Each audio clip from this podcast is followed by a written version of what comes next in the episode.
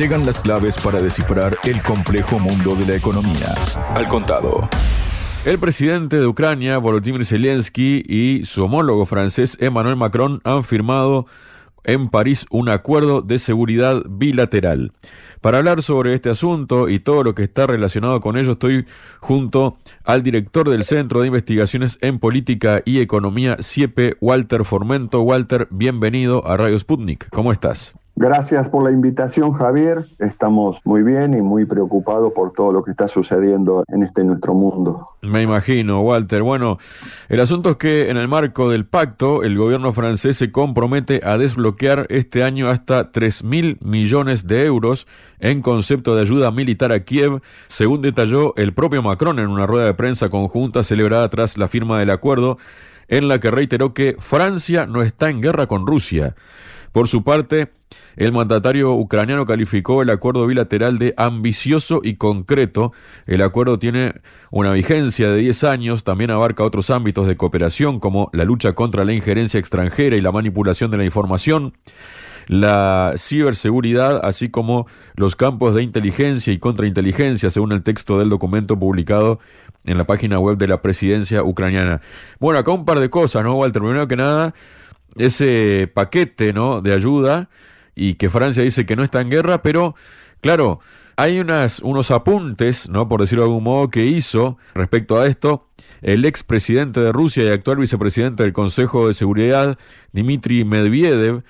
Él escribió en su cuenta de Telegram, Francia no pudo resistirse a su nuevo socio, el Amicochón, amigo cerdito en español, recibió nuevas garantías de amor. Escribió en su cuenta de Telegram. En este contexto, destacó que la aventura amorosa difícilmente será apreciada por los agricultores franceses y las otras víctimas del presidente de Francia, Macron, sobre todo porque este amor cuesta 3 mil millones de euros.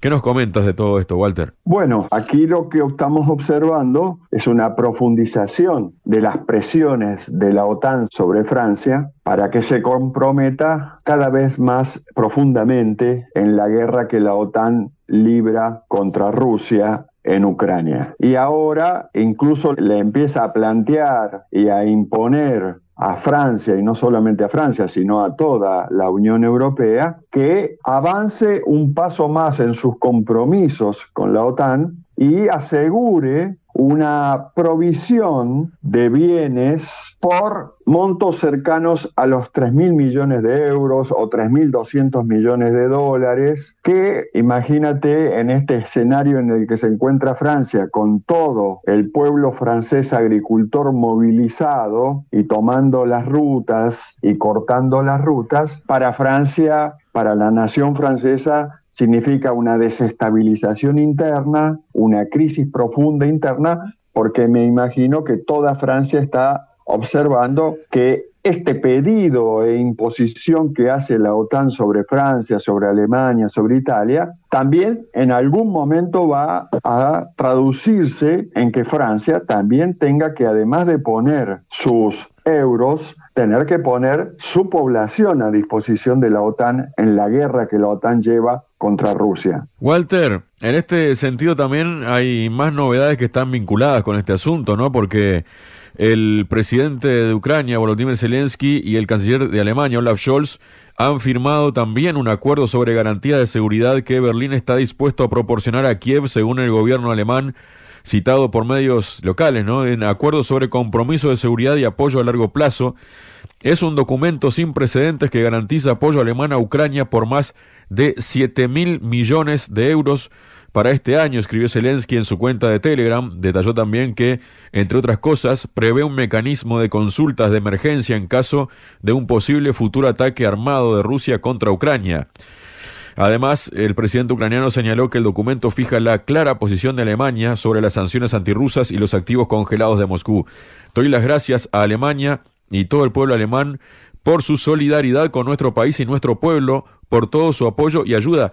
Ojo, hay que ver si en realidad el pueblo alemán está de acuerdo con esta que denomina eh, solidaridad, ¿no? A ver si eh, en realidad el pueblo alemán está de acuerdo, ¿no? Si, si está contento con todo esto, porque a su vez Olaf Scholz declaró que Alemania está convencida que apoyar a Ucrania es lo correcto, aunque admite que su economía ya siente los efectos de dicha asistencia, según él mismo lo expresó, ¿no? Y también lo siente, como tú mencionabas, en el hecho de que se está desindustrializando, que su economía está en recesión, que se hunde cada vez más. Pero bueno, parece que acá lo importante es contentar a Zelensky, ¿no? que presuntamente, según investigaciones del premio Pulitzer Seymour Hersh, tiene cuentas bancarias en paraísos fiscales por encima eh, de los 300 millones de dólares. Bueno, pero Manuel Macron le da dinero pese a las protestas de los agricultores, Alemania le da dinero pese a que cierran sus industrias, se trasladan a otros países. ¿Cómo se explican estas actitudes de los gobiernos respecto a sus propias posibilidades como país y a sus pueblos? Los están como castigando, es como, se puede entender como que en algún punto estos gobiernos odian a sus propios ciudadanos, Walter. En el caso de Alemania, la situación tiene otros aspectos que es importante describir. La OTAN está ejerciendo una presión doble, triple sobre Alemania porque es el gran actor de la región de la Unión Europea y los planteos que realiza la OTAN son planteos mucho más complejos, mucho más fuertes, particularmente porque no vienen solo de la OTAN, sino también de Davos, a través de la presión que ejercen los grandes señores de las finanzas de Davos sobre las finanzas de toda la Unión Europea y particularmente sobre Alemania. En este caso, Davos le está imponiendo Alemania un compromiso profundo y estructural en la guerra que la OTAN libra en Ucrania contra Rusia. Y en ese sentido, lo que observamos en el canciller Scholz es una situación muy compleja porque también en Alemania el pueblo alemán se encuentra en una situación de movilización, de crisis, donde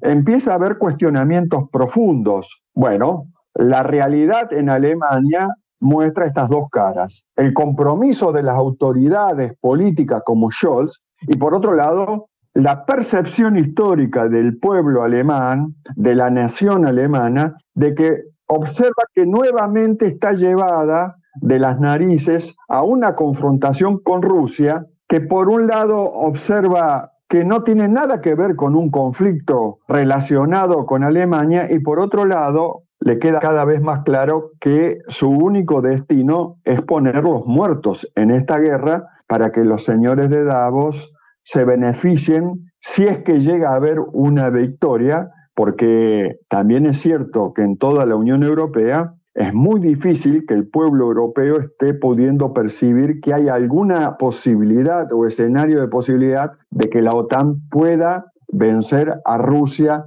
en Ucrania cuando todo lo que está sucediendo dice lo contrario. Walter, luego tenemos ¿no? una situación que se da en la Unión Europea que ha sido denunciada por la eurodiputada Viliana Borzán. Dijo que aunque la inflación en la Unión Europea ya no se encuentra en niveles récord, en los supermercados de todo el bloque comunitario ha surgido una nueva tendencia conocida como skipflation, escatimación en español, con la reducción de la calidad de los alimentos. La política croata explicó que la inflation se produce cuando los fabricantes no solo suben los precios, sino que también reducen la calidad de sus productos. Además, asegura que tras el inicio de la operación militar especial de Rusia en Ucrania, los ingredientes de mayor calidad fueron sustituidos por otros de menor calidad para elaborar muchos productos alimenticios. Al principio, esta medida iba a ser temporal, pero ha persistido hasta hoy, criticó Borsan, al tiempo que precisó que la escasez de aceite de girasol llevó a sustituirlo por aceite de palma en algunos productos. En este contexto, la miembro del Parlamento Europeo señaló que, aunque el mercado se estabilizó, algunos fabricantes no volvieron a utilizar aceite de girasol como ingrediente, sino que siguen empleando aceite de palma porque es más barato. Resulta especialmente preocupante que algunos fabricantes no hayan informado a los consumidores sobre los cambios de ingredientes en los envases y los valores nutricionales ya no se corresponden con los datos originales. ¿Considera la Comisión Europea que esta práctica induce a error a los consumidores y en caso afirmativo cómo piensa contrarrestarla, ¿no? Fue lo que se preguntó. Todo esto, evidentemente, Walter, son consecuencias directas, ¿no? De lo que venimos hablando, ¿no? Lo importante es enviar dinero al régimen de Kiev eh, sin importar las consecuencias ya no solo en esto, en los alimentos, ¿no? que también influyen en finalmente en la salud de los eh, ciudadanos europeos, sino también otras cosas de las que no se hablan y que tienen que ver con la sanidad pública, con la educación, prestaciones sociales y demás. ¿Esto de qué es síntoma, Walter? Bueno, lo que estamos observando, algo que también se había observado en la Segunda Guerra Mundial, es que los empresarios, en este caso los grandes empresarios de la alimentación de Europa, empiezan a realizar, por un lado, una producción de productos con materias primas que están a su alcance y que en este caso son materias primas de menor calidad proteica, de menor calidad en todo sentido respecto de la composición anterior, pero a la hora de considerar los precios, los precios no dejan de aumentar. Porque ¿qué sería lo lógico? Que a una menor calidad del producto, el producto esté disponible a un precio menor. En este caso tenemos un producto de menor calidad, porque ninguna duda, las materias primas que accedían antes en la Unión Europea hoy ya no pueden acceder, por lo tanto cambia la calidad de los elementos que lo componen. Pero lo que se observa y observan los europeos, el pueblo europeo, es que los precios aumentan. Por lo tanto, se pone de manifiesto el abuso que los grandes empresarios realizan en toda situación de crisis sobre sus pueblos. Esto puede redundar y puede llevar a una situación de profundización del conflicto y la crisis que hay ya al interior de la Unión Europea. Un pueblo que no está de acuerdo con la participación de Europa en la guerra de Ucrania y menos al servicio de los señores de Davos, empieza a padecer de manera concreta, cotidiana, en la parte alimenticia, las resultantes de la guerra, pero también las resultantes del componente especulativo de los señores empresarios, grandes empresarios, que empiezan a especular en el marco de la guerra. Esto ya sucedió en la Segunda Guerra Mundial, esto ya fue tema de películas y de libros acerca de la Segunda Guerra Mundial. Por lo tanto, esta es un arma de doble filo para la Unión Europea porque en cualquier momento las movilizaciones y sublevaciones que están existiendo en los pueblos europeos pueden profundizarse de una manera que obligue a la Unión Europea a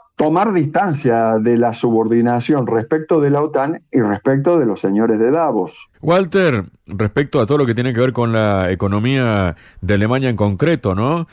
El presidente de Rusia, Vladimir Putin, ha respondido en una entrevista que le realizó el periodista Pavel Zarubin que se tardaría una semana en poner en marcha la línea del gasoducto Nord Stream que no resultó afectada en los sabotajes perpetrados por la infraestructura en 2022 por Alemania, eh, pero Alemania no quiere afirmó, dijo, al parecer creían que al no comprar nuestro gas nos colapsaríamos antes de que se produjeran procesos irreversibles en la economía alemana pero los procesos irreversibles en realidad están empezando para ellos, declaró Putin agregando que Rusia va bien. En concreto, Moscú desvió el gas a otras rutas y utiliza estos recursos energéticos para resolver problemas económicos internos, señaló por supuesto. Cuando vendíamos el gas a Europa conseguíamos más dinero, quizás era más divertido, pero por otro lado, Cuanto menos dependamos de la energía, mejor porque tenemos la parte no energética de la economía creciendo a un ritmo mucho mayor que antes, destacó Putin, y aseveró que al final todo depende únicamente de la decisión del gobierno alemán. Dejemos que decidan por sí mismos. Si lo quieren, al gas ruso, que lo tomen. Si no lo quieren, podemos prescindir de ellos. Según el mandatario, las políticas de las autoridades actuales de Alemania están provocando un enorme daño al futuro de la economía alemana. ¿Qué te parece esta radiografía que hace Putin, Walter? Bueno, es una radiografía muy clara, además muy acertada, porque solo uno de los dos caños del Nord Stream 1 y 2 fue afectado por la explosión que se llevó adelante con componentes de la OTAN de Noruega pero que realizó la OTAN en términos intelectuales y concretos. Aquí lo que le está planteando Putin es que Alemania no tiene que sufrir la falta de gas barato porque puede tanto Alemania, Francia, Italia realizar los acuerdos correspondientes para que Putin, para que Rusia vuelva a poner en marcha el caño número uno del gasoducto Nord Stream 1 y 2 para seguir suministrando por lo menos la mitad de la totalidad que le suministraba cuando el gasoducto estaba totalmente en funcionamiento. Lo cual le está comentando que no es necesario que en este invierno todo el pueblo europeo tenga que sufrir no solamente el invierno, sino los altos costos de tener que calentarse, de tener que comprar gas que venga de Estados Unidos, es decir, particularmente de la zona de la Chevron del norte de Estados Unidos, que es un gas licuado de petróleo con menor capacidad energética, pero también mucho más caro. Por lo tanto, Putin lo que está poniendo a disposición de la Unión Europea y del pueblo europeo en particular es que pueda de alguna manera acceder al gas natural barato y de fácil acceso, porque históricamente es lo que tenían cotidianamente, y de esta manera le da una vuelta más a la crisis que los pueblos de la Unión Europea están teniendo con sus gobiernos, particularmente con el gobierno alemán y con el gobierno francés, porque realmente la subordinación tanto de Macron como del primer ministro de Alemania a la OTAN es estructural